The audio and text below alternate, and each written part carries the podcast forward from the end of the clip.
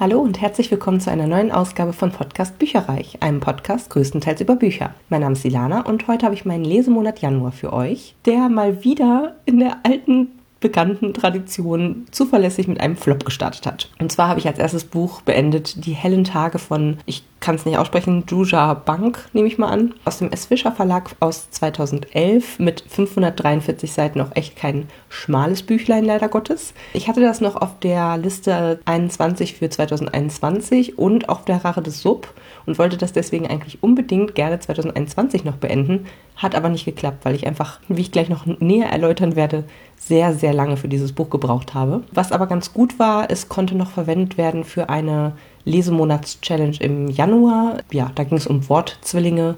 In dem Fall waren es jetzt äh, Substantive. Also das heißt, von die hellen Tage eben dann Tage. Habe ich eben dann im Januar noch ein Buch gelesen, was ein Wortzwilling dazu war, auch mit Tage im Titel und das hat dann Sonderpunkte gebracht. In Die hellen Tage geht es um die Kindheit von zwei Mädchen und einem Jungen, die im fiktiven Kirchblüt aufwachsen. Ich bin sehr, sehr langsam vorangekommen. Ich habe schon angekündigt, ich habe insgesamt zweieinhalb Wochen gebraucht, um es durchzulesen und normalerweise bräuchte ich ja irgendwie so fünf, sechs Tage für ein Buch, auch wenn es mal ein bisschen länger ist, vielleicht mal eine Woche oder so. Also das sagt leider schon alles. Es war schon irgendwie gut geschrieben, also recht besonders geschrieben. Es hat mich auch durchaus gecatcht. Also es war jetzt nicht so, dass ich irgendwie nicht gesehen habe, dass es eigentlich ganz gut ist sozusagen, aber es gab einfach keine Handlung. Also alles, was geschildert wurde, zahlt einfach zu 100 Prozent auf die Charaktere ein, ähm, was es schwierig gemacht hat für mich. Also das war halt null handlungsgetrieben. Es gab viele Wiederholungen von ganzen Sätzen oder Ausdrücken äh, was mich auch irgendwie so ein bisschen, ja, kann irgendwie als Schreibstil gewertet werden oder keine Ahnung, aber ich fand das irgendwie ein bisschen komisch. Ja, und meine Mutter hatte das auch mal gelesen und die hatte, fand ich ganz lustig, dass sie das auch als langweilig betitelt hatte. Ich weiß, es geht ganz, ganz vielen so, dass sie das total lieben, dieses Buch, deswegen sorry dafür, aber für mich war es einfach nichts. Es geht um Therese, das ist die Ich-Erzählerin, die ein Mädchen namens Asia oder Aja kennenlernt, die mit ihrer Mutter Efi in einem zusammengestückelten Häuschen außerhalb von Kirchblüt lebt und so ganz anders ist als alle anderen. Eigentlich wird größtenteils von Efi erzählt und weniger von Aja, wenn ihr mich fragt. Ähm, auch Siggi, Ajas Vater und ein Artist, spielt eine Rolle.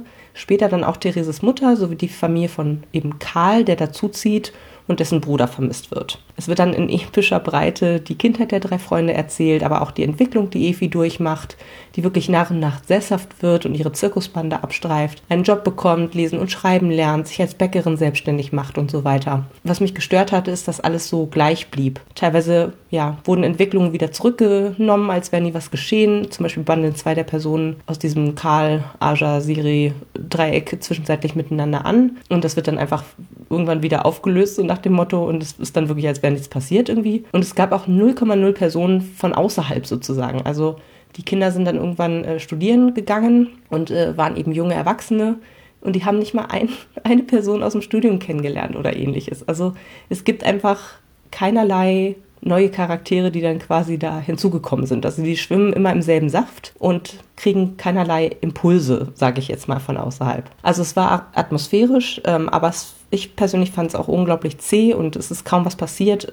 Insofern war es auch irgendwie ein bisschen belanglos, ehrlich gesagt. Was ich sehr schade fand. Ich hätte es gerne mehr gemocht. Für mich leider nur zwei Sterne für die hellen Tage von Juja Bank. Als nächstes habe ich ein sehr unterhaltsames Hörbuch gehört und zwar eine ganz dumme Idee von Frederik Backmann. Das ist ein Rezensionsexemplar aus dem Hörverlag mit 11 Stunden 35 Minuten Laufzeit und wurde ganz frisch 2021 erschienen. Interessanterweise zwei Monate nach Erscheinen des Buches. Also Ende Dezember ist nämlich das Hörbuch erschienen und das Buch war wie gesagt so zwei, drei Monate vorher irgendwie schon da. Aber sei es drum, ich habe direkt dazu gegriffen. Ähm, es war gelesen von Steffen Groth. Der hat das mal wieder super gemacht. Das ist ja auch ein sehr erfahrener Sprecher mit 71 Ergebnissen auf Audible, zum Beispiel Mark Ellsberg, die sieben Schwestern, aber auch Nora Roberts, Lucy Foley, Beth O'Leary und so weiter und so fort. Also ich finde, er hat eine ja, eher junge, aufgeweckte, aber auch sanfte Stimme und betont in diesem Hörbuch auch sehr amüsant, muss ich sagen. Es geht nämlich um einen Bankräuber, der einen schlechten Tag hat und auf ganz dumme Ideen kommt weil sein Überfall missglückt, äh, da die überfallene Bank gar kein Bargeld mehr führt, gerät der Täter in Panik und platzt auf der Flucht in eine Wohnungsbesichtigung rein, woraufhin er die Besichtiger als Geiseln nimmt. Jim und Jack, die beiden Polizisten vor Ort, sind Vater und Sohn, die es manchmal kaum miteinander aushalten können. Die beiden ermitteln und versuchen herauszufinden, was mit dem Täter passiert sein könnte. Denn als sie die Geiseln befreit hatten und die Wohnung stürmten, war vom Täter keine Spur mehr übrig, außer einer großen Blutlache im Wohnzimmer. Was ist also passiert? Das hört sich jetzt relativ duster an, ist aber einfach komplett witzig, skurriler Alltagshumor, völlig überspitzt eigentlich und ich fand es richtig amüsant tatsächlich. Also nach und nach werden eben dann die Geiseln befragt. Jeder davon ist echt eine Type für sich sich. Da ist der äh, Spekulant Roger, der bärbeißig wirkt, aber echt ein Herz aus Gold hat. Da ist die permanent gut gelaunte Maklerin des Büros. Beste Lage, wie ist die Lage? Und ja, die äh, flötet auch während des Verhörs und, und zwitschert darum. Dann gibt es äh, die sich kabbelnden Baldeltern Julia und Roh, für die die ja, 20. Wohnung endlich ihr neues Zuhause sein soll und noch so viele weitere. Also das fand ich wirklich sehr, sehr lustig gemacht. Auch die Polizisten sind wieder in Backmann-Manier super verquer und die Dialoge, die entstehen, sind aberwitzig. Da werden anderen Behauptungen in den Mund gelegt, die eigentlich der Erste ausgesprochen hat und lauter solche Dinge. Auch Alltagssituationen werden sehr echt, aber auch sehr skurril geschildert. Zum Beispiel, wenn sich zwei Geiseln über die Eigenart ihrer Partner unterhalten, die den Föhn nicht nur fürs Kopfhaar verwenden. Backmann spricht auch größere Themen an. Äh, vorherrschend ist das Thema Vater-Sohn-Beziehung, aber auch Selbstmord, Kapitalismus und seine negativen gesellschaftlichen Auswirkungen und Depressionen werden thematisiert. Ich hatte ehrlich gesagt erwartet, dass der Überfall mehr eine Rolle spielt. Stattdessen erfahren wir super viel Hintergrund zu den individuellen Geschichten aller Charaktere. Dass die Polizisten auch noch miteinander verwandt sind, war mir jetzt ehrlich gesagt ein bisschen zu viel. Und der Ton war eben auch sehr, sehr flapsig. Also ich glaube, man muss einfach wissen, worauf man sich einlässt. Und das war mir, glaube ich, ähm, in dem Ausmaß, obwohl ich Frederik Backmann schon sehr häufig gelesen habe, jetzt irgendwie nicht so klar, sage ich jetzt mal. Die Dialoge sind auf jeden Fall eigentlich immer, ich sag mal, auch so ein bisschen auf Teufel komm raus äh, lustig. Aber es war wirklich sehr unterhaltsam mit äh, liebenswert skurrilen Charakteren. Es wird allerdings nicht mein neues Lieblingsbuch von Backmann. Vier Sterne. Und hier ist ein kleiner Ausschnitt für euch. Erzählen Sie mir was über den Täter. Wie war Ihre erste Reaktion, als die Maklerin unterbricht ihn beflissen? Der Geiselnehmer? Ja, der Geiselnehmer ist also mitten in die Besichtigung reingeplatzt und hat mit seiner Pistole auf uns alle gezielt. Und wissen Sie auch warum? Nein. Die offene Raumgestaltung. Sonst hätte er nicht auf uns alle gleichzeitig zielen können. Der Polizist massiert seine Augenbrauen. Okay, versuchen wir es so. Gibt es irgendwelche guten Verstecke in der Wohnung? Die Maklerin blinzelt wie in Zeitlupe, als hätte sie es gerade erst gelernt. Verstecke? Der Polizist legt den Kopf in den Nacken und starrt mit verbissener Miene an die Decke. Seine Mutter hat früher immer behauptet, dass alle Polizisten im Grunde kleine Jungs seien, die sich nie von ihren Kindheitsträumen verabschiedet hätten. Jeder Junge wird irgendwann mal gefragt, was möchtest du werden, wenn du groß bist? Und fast jeder antwortet Polizist. Doch die meisten von ihnen kommen im Laufe des Heranwachsens auf bessere Ideen.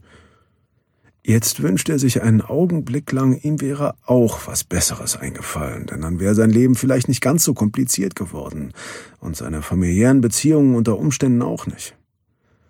Seine Mutter war immer stolz auf ihn, das muss er zugeben, und keineswegs unzufrieden mit seiner Berufswahl. Sie arbeitete als Pastorin, ebenfalls ein Beruf, der mehr ist als nur ein Broterwerb, deswegen konnte sie ihn verstehen. Aber sein Vater wollte nie, dass er eine Uniform trug, und die Enttäuschung darüber belastet den jungen Polizisten vermutlich noch immer, denn als er die Maklerin jetzt anblickt, wirkt er erschöpft. Ja, ich hab's Ihnen doch gerade versucht zu erklären. Wir glauben, dass der Täter noch in der Wohnung ist. Innerhalb eines Tages habe ich dann noch einen Thriller inhaliert. Bleicher Tod von Andreas Winkelmann ist im Target Verlag erschienen, hat eine Laufzeit von sieben Stunden neun Minuten, ist also gekürzt und aus dem Jahr 2011. Auch das war nämlich ein Wortzwilling für diese Lesemonatschallenge im Januar. War gelesen von Simon Jäger, das ist ja gefühlt einer der besten, den man kriegen kann. Dementsprechend super gelesen, tolle Stimme, ich mag ihn wirklich sehr gerne. Das Buch selber war eher ein solider Thriller. Es geht um einen Mörder, der seine Opfer mit Wasserstoffperoxid quasi bleicht. Den jagen die Ermittlerin Nele und ihre Lebenspartnerin Anouk. Und in Nebenhandlungen geht es außerdem um eine Frau, die von ihrem Mann immer ja, häufiger, heftiger geschlagen wird und die sich von ihm losmachen will, sowie um einen abgehalfterten Privatermittler, der im Fall eines verschwundenen Teenagers ermittelt. Und parallel wird außerdem eine Frau, die früher von ihrem Vater misshandelt wurde, überfallen und beinahe entführt. Und das sind so Puzzlestückchen, die sich alle quasi zusammensetzen äh, müssen sollen, können. Ein buntes Potpourri an Charakteren, was auch zu einer Krimi- oder Thriller-Reihe passen würde. Ich habe auch gesehen, das ist tatsächlich auch Band 2 quasi von der Nele Carmenter-Reihe.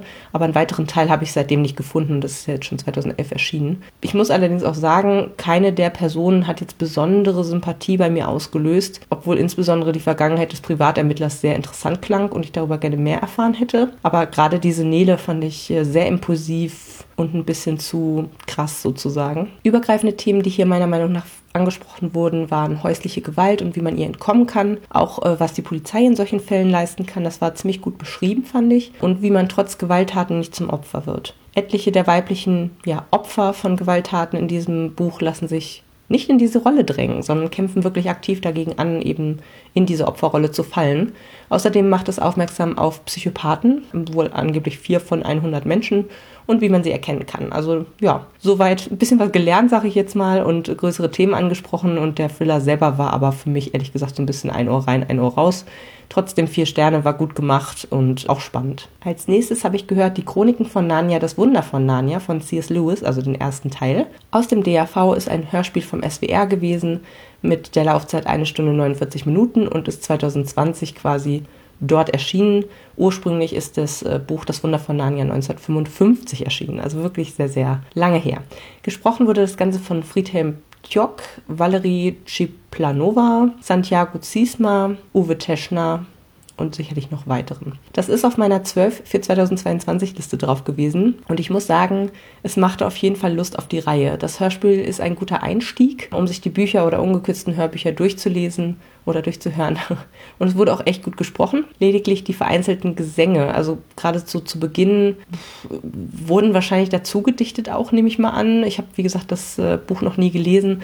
Das fand ich ehrlich gesagt ein bisschen befremdlich und unpassend. Das hatte irgendwie sowas von so Musical-Songs und hat für mich irgendwie nicht so wirklich da reingepasst. Und interessanterweise bei meinem Hörbuch stockte teilweise mitten im Satz die Audiowiedergabe. Ich nehme an, wegen des Wechsels von einem Track zum nächsten, aber das habe ich irgendwie sonst nie. Also eigentlich wird es immer flüssig abgespielt. Es kann sein, dass es an meiner Technik gelegen hat, aber das äh, ist mir auf jeden Fall aufgefallen, weil es an mehreren Stellen irgendwie ja ein bisschen hakte, in Anführungsstrichen. Inhaltlich geht es hier um Diggory und Polly, also nicht um die vier Geschwister, die man aus den Filmen kennt, und um die Entstehung von Narnia. Diggory und Polly spielen wegen des verregneten Londoner Sommers auf den Dachböden der Häuser rein und treffen dann auf Onkel Andrew, der sich an Hexerei erprobt und auch wirklich davon eigentlich gar keine Peilung hat. Und er benutzt dann die Kinder als Versuchskaninchen und schickt sie mit Zauberringen in verschiedene Welten. Die beiden sind aber nicht auf den Kopf gefallen und erleben das größte Abenteuer ihres Lebens. Das Wunder von Narnia ist quasi eine Vorgeschichte bzw. der Beginn dieser zauberhaften Welt. Man merkt deutlich, dass sich die Buchreihe an Kinder richtet. Es ist sehr viel schwarz-weiß gezeichnet. Unter anderem erweckt Dickory durch seine Neugier eine böse Hexe, Tades, die den Kindern anschließend in alle möglichen Welten folgt, um diese an sich zu reißen und zu beherrschen. Aber man erfährt eigentlich nicht, was sie dazu treibt oder wie ihre Vergangenheit ausgesehen hat. Das wird nicht beziehungsweise nur rudimentär geschildert. Und auf der anderen Seite gibt es den gottgleichen Löwen Aslan. Er ist geduldig, sanft, rein, mächtig, der eben die Kinder auf eine Mission schickt, um das Reich Narnia für immer da zu schaffen und zu beschützen. Das Ende ist auch sehr gepuderzuckert, fand ich. Also es hat mir schon Spaß gemacht, in diese Welt einzutauchen, muss ich sagen. Ich bin echt neugierig geworden. Auch was fürs Hörspiel so ein bisschen weggelassen wurde wurde. Insofern möchte ich mir sehr gerne die ganze Reihe als Hörbücher kaufen. Bei Audible gibt es zum Beispiel immer so einen äh, Deal mit zwei für einen, haben je circa vier Stunden Laufzeit. Da hält sich dann die Hördauer schlussendlich auch in Grenzen. Dieses Buch hat von mir vier Sterne bekommen. Um zum bleichen Tod einen Wortzwilling zu erlesen, habe ich für die Lesemonats-Challenge im Januar noch Der Tod ist ein bleibender Schaden von Owen Colfer gelesen. Das ist bei List erschienen, war also ein E-Book, 288 Seiten aus dem Jahr 2012. Und Freunde, hier erwartet euch gute, witzige No-Brain-Action für Erwachsene. Nicht mehr, nicht weniger. Ich wusste das schon. Zum einen dadurch, dass ich schon einige Bücher von Owen Colfer gelesen hatte, zum Beispiel die Artemis Fowl-Reihe, die ich auch sehr empfehlen kann. Und zum anderen, weil ich letztes Jahr so blöd war, Band 2 vor Band 1 zu lesen, wodurch ich mich auch für Band 1 leider ordentlich gespoilert habe. Es geht um den Türsteher und Ex-Soldaten Danny McAvoy, der nach seiner Haartransplantation statt seines Arztes einen zwielichtigen Killer vorfindet und ihn kurzerhand umbringt. Dumm nur, dass der zum Team eines überambitionierten, aufstrebenden Gangsterbosses gehörte und der jetzt hinter Danny her ist. Wie kommt er bloß aus der Nummer heile wieder raus? Es ist einfach super abgedreht gewesen. Die Nachbarin von oben hat einen an der Klatsche und beschimpft Dan entweder oder denkt, er sei ihr Verflossener und donnert sich für ihn auf. Polizistinnen sind korrupt. Sepp, also Dannys Freund und Kurfuscher, verkauft unter der Ladentheke gemahlenes Nashorn. und Danny schweift in den ungünstigsten Situationen mit seinen Gedanken ab. Aber genau das macht es eben auch so skurril und lustig.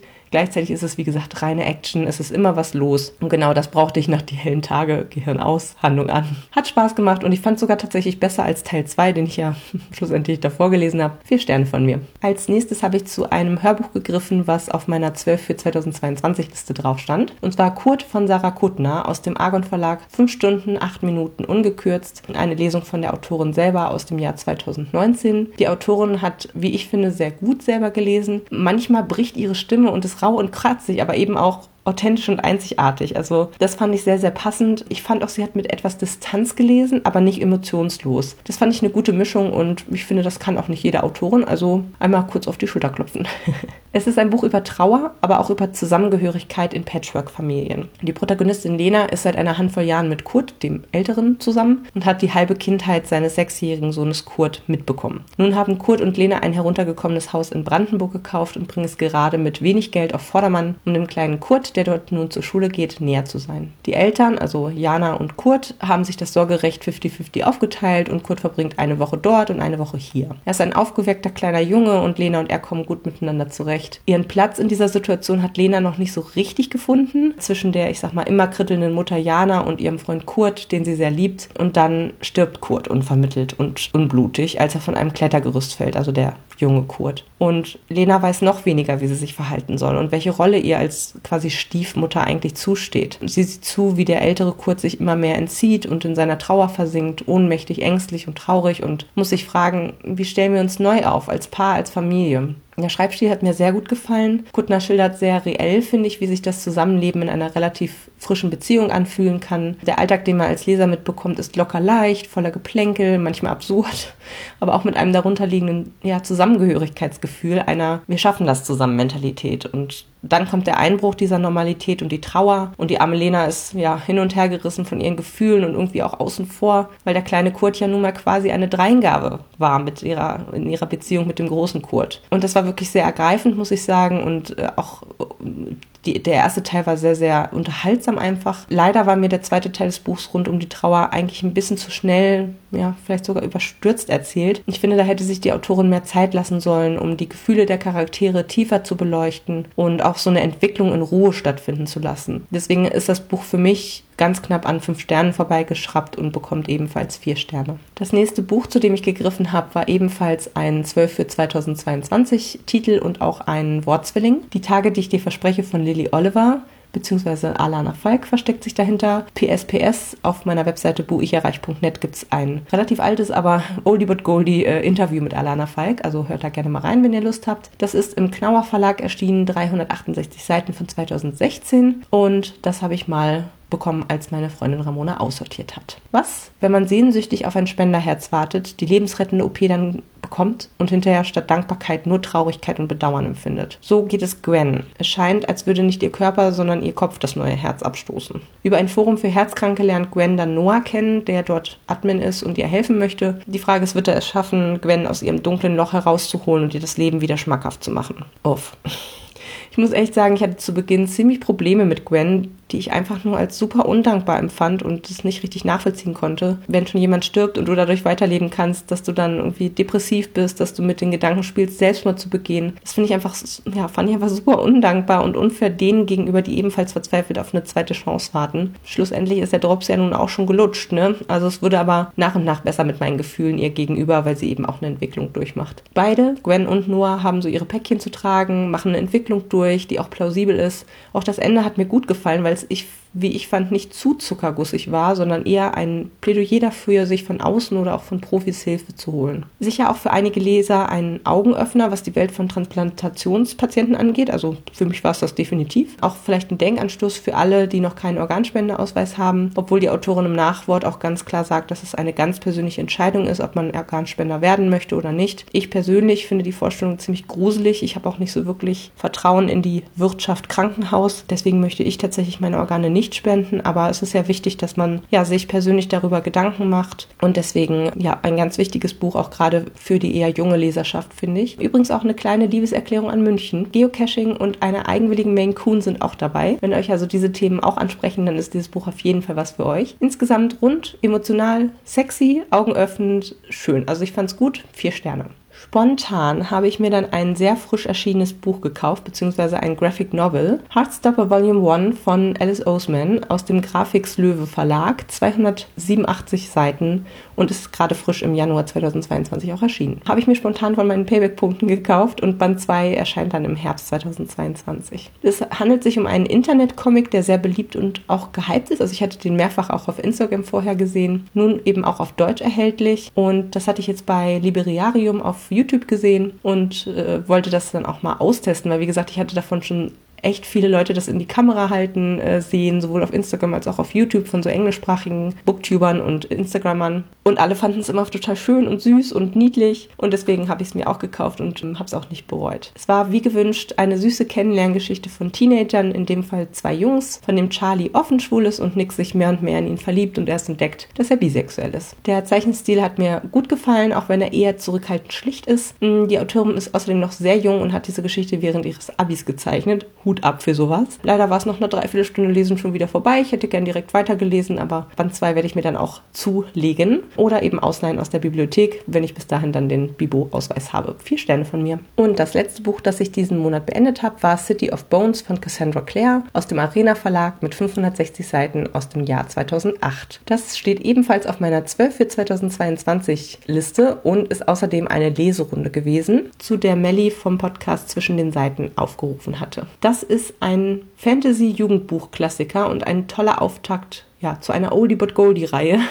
Oder besser gesagt zu einem ganzen Universum, das Cassandra Clare hier über die Jahre geschaffen hat. Denn es gibt auch mehrere Spin-off-Reihen und wie ich gehört habe, auch unterschiedliche Ansätze, in welcher Reihenfolge man die diversen Bände aus diesem Schattenjäger-Universum quasi lesen kann oder sollte, was ich auch ganz spannend finde. Es geht hier um die 16-jährige Clary, die, wie sie glaubt, eine ganz gewöhnliche New Yorkerin ist. Mit ihrem Freund Simon tanzt sie gerade unerlaubterweise in einem Club, als ihr attraktive, zwielichtige Typen mit Messern auffallen. Sie folgt ihnen und platzt in eine Situation herein, mit der der sie nicht gerechnet hätte. Einer der Jungen wird von den anderen vor ihren Augen ermordet und löst sich in Asche auf. Clary lernt, dass die Welt um sie herum voll mit Fabelwesen ist. Dämonen, Feen, Elben, Vampire, Werwölfe und eben diese Schattenjäger. Das sind Kinder von Engeln und Menschen, deren Aufgabe es ist, Dämonen zur Strecke zu bringen. Als auch ihre Mutter entführt wird, wird Clary tiefer und tiefer in diese finstere Parallelwelt hineingezogen, zu der auch sie gehört. Dabei entwickelt sie Gefühle für Jace, den unnahbaren Anführer der Truppe. Das hört sich jetzt alles vielleicht bierernst an, aber es war voller Humor, mit dem ich so gar nicht gerechnet hatte. Die äh, Jugendlichen, also die Schattenjäger, die wir hier treffen, sind größtenteils so alt wie Clary ungefähr, necken sich permanent mit Wortgefechten, gehen locker miteinander um. Gleichzeitig fand ich super, dass es von einem Vorkommnis zum nächsten geht, aber auch Erklärungen und Durchlaufpausen sozusagen kamen nicht zu kurz. Also das Pacing war hier für mich genau richtig. Ich bin schlussendlich in sieben Tagen durch dieses 560 Seiten Buch geflogen, also so 80 Seiten pro Tag, was für mich nicht schlecht ist. Auch wilde Theorien habe ich aufgestellt und ordentlich mitgefiebert. Ich freue mich auf die weiteren Bände der Reihe, die wir wir in Leserunden alle zwei Monate bis Ende 2022 durchlesen wollen und gebe dem Ganzen vier Sterne. Das Ende der Episoden möchte ich jetzt ein bisschen umgestalten. Neues Jahr, neue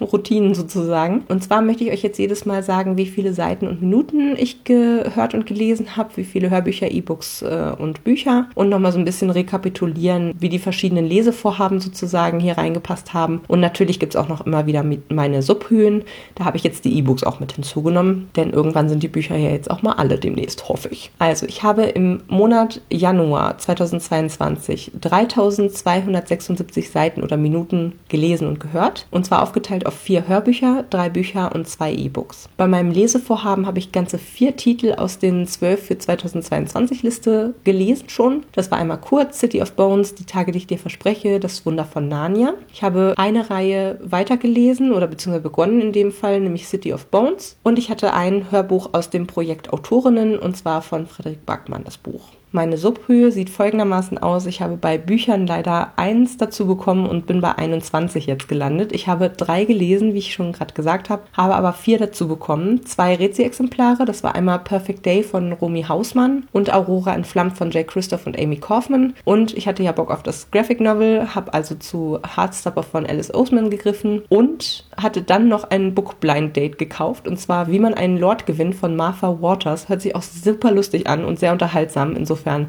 wird das hoffentlich nicht so allzu lange auf meinem Sub liegen bleiben. Bei den Hörbüchern sind insgesamt vier abgebaut worden. Äh, 99 Stück habe ich jetzt noch, die ungelesen sind. Ich hatte nämlich vier gelesen und eins hatte ich quasi doppelt zu dem E-Book von Cassandra Clare, was ich jetzt herunterlöschen konnte. Das war so eine gekürztere Ausgabe. Da habe ich dann eher zu dem E-Book gegriffen. Ist aber auch dann vom Stapel ungelesener Hörbücher quasi runtergewandert, somit eben minus fünf und habe dann ein Rezensionsexemplar noch hinzubekommen und zwar The Maid von Nita Prose, was so ein Cozy Crime in einem einem Hotel ist. Finde ich auch richtig cool, möchte ich auch sehr bald hören. Bei den E-Books sind leider sechs dazugekommen. Ich habe jetzt 105 ungelesene E-Books auf dem Stapel ungelesener Bücher. Ich habe zwar zwei gelesen, aber habe beim Aufräumen vom Stapel und erneuten Durchzählen festgestellt, dass ich noch sechs Nicky French Bücher noch gar nicht da drauf hatte und sogar Band 3 und 4 der David Hunter Reihe noch habe. Also, hm, einerseits freue ich mich, andererseits finde ich es echt blöd, dass jetzt sozusagen der Stapel doch wieder gewachsen ist, weil ich zu doof war, das irgendwie dazu zu zählen vernünftig. Aber gut, ist wie es ist und Organisation ist alles. Das war mein Lesemonat Januar. Ich hoffe, es hat euch gefallen. Bis zum nächsten Mal. Tschüss. Informationen zu allen Büchern, über die ich heute gesprochen habe, findet ihr auf meiner Website www.bücherreich.net mit UE. Ihr könnt dort oder auf Facebook unter www.facebook.de slash podcastbuicherreich in einem Wort durch mit mir in Kontakt treten. Meine E-Mail-Adresse lautet buicherreich@gmail.com. Wenn ihr diesen Podcast über iTunes abonniert habt, würde ich mich riesig freuen, wenn ihr mir eine 5-Sterne-Bewertung hinterlasst. Dies ist ein privater Buch-Podcast, in dem ich nur meine eigene private Meinung wiedergebe. Wenn mir ein Buch oder Hörbuch kostenlos zur Verfügung gestellt wird, kennzeichne ich es entsprechend auf meiner Website.